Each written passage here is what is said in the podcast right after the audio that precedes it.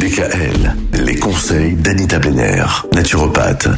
On s'intéresse à l'obésité depuis hier avec vous, Anita. Aujourd'hui, cette question, comment est-ce qu'on réagit en naturopathie face à l'obésité En naturopathie, on va travailler sur le physiologique, c'est-à-dire la perte de poids, et également sur la sphère psychologique, car le problème réside souvent à ce niveau.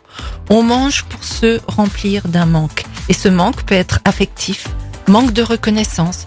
Cela peut aussi être un, manque d'estime de soi, quand on a tendance à se dévaloriser.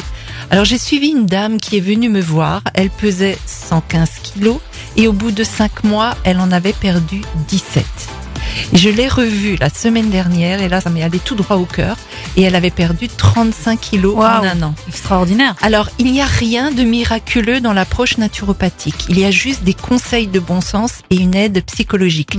Et quand la personne voit jour après jour qu'elle peut y arriver, eh ben, se produit alors une prise de conscience et un encouragement très énergique. La première piste, c'est la flore intestinale de la personne. Donc déjà, un dérèglement de la flore peut favoriser l'obésité. Donc déjà, moi, j'explore cette piste-là.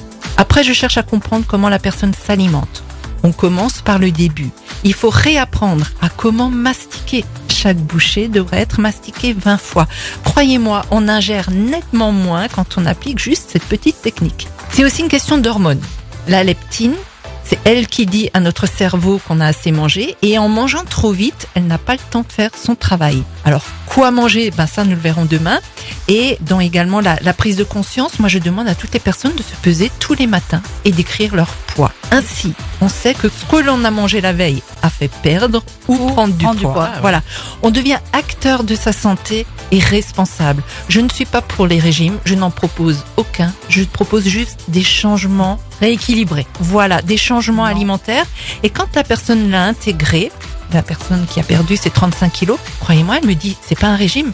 J'ai juste Mais- changé mes habitudes. Mais en fait, oui. Et ça va très bien.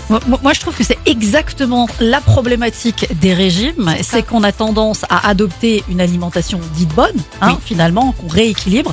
Mais le problème, c'est qu'on se dit que c'est que pour un temps, alors qu'en fait, il faudrait changer ses habitudes ça. alimentaires Voilà. et les adopter à vie. C'est ça. Mm. C'est des changements d'habitude qui ne sont vraiment pas très compliqués, je vous assure.